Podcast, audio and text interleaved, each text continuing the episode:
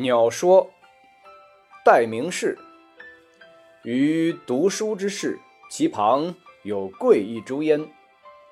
贵之上，日有周究者，及而视之，则二鸟巢于其枝干之间，去地不五六尺，人手能及之。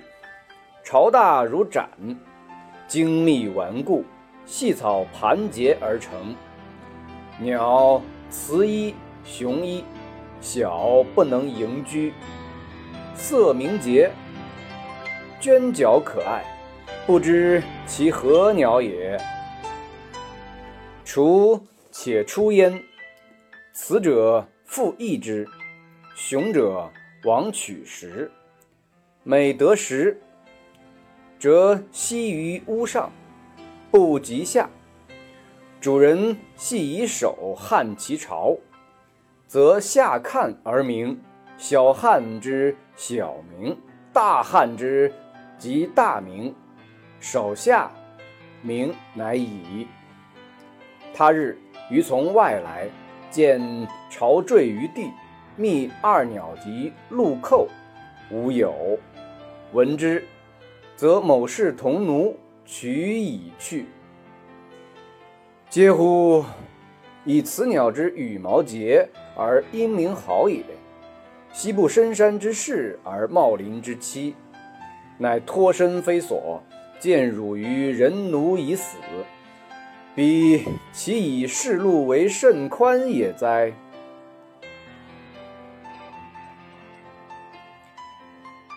译文：我读书的房屋，它旁边有一棵桂树。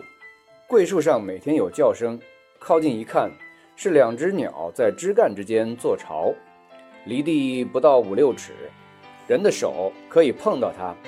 巢像小杯子一样大小，精密完整而牢固，用细草缠结而成。鸟是一雌一雄，小的不能满一捧，毛色明亮而洁净，美好洁白可爱，不知道是什么鸟。雏鸟将要出壳了，雌鸟用翅膀盖着它，雄鸟去捕食。每次得到食物就栖息在屋上，不马上下来。房屋的主人戏弄地用手摇它的巢，它们就向下看着鸣叫，轻摇它轻叫，重摇它就大叫。手拿下来，鸣叫就停止。后来有一天，我从外面来，见鸟巢掉在地上。找两只鸟和雏鸟，没有了。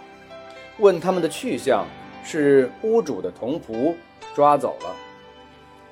哎，这鸟的羽毛洁白，而且鸣叫声音好听，为什么不到深山里去寻找茂林栖息之所呢？